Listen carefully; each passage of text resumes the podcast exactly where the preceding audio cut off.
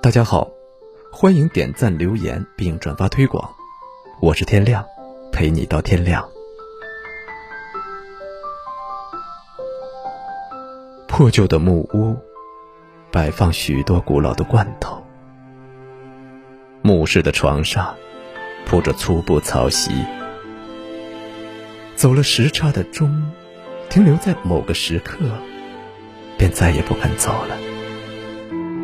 几本散了线的书籍，毫无生机的躺在简易的书架上，迎着风，送出腐朽的气息。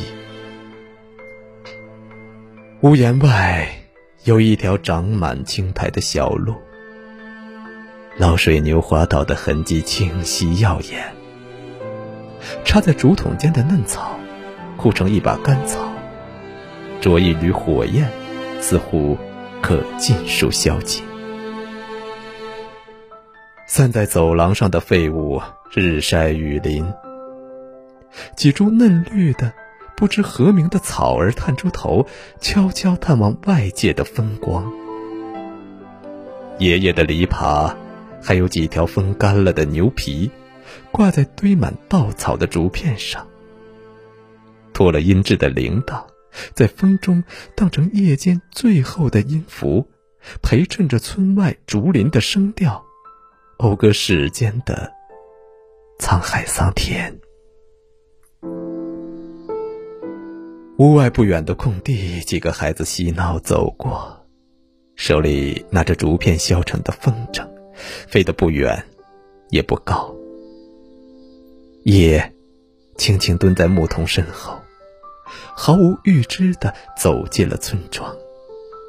炊烟散落四野，熟饭的芳香沿着门口的缝隙飘到树上的顶芽，惹来一群群不知名的小鸟，卖唱似的，发出嘶哑的曲调。微弱的灯光透过木板的阻挡，照在小路上。一块狭小的空间上，将要睡觉的老婆婆关上门，一切都沉浸在黑沉沉的夜。一只小猫躲在某个角落，等候老鼠的讯号，滋滋几声，消失了。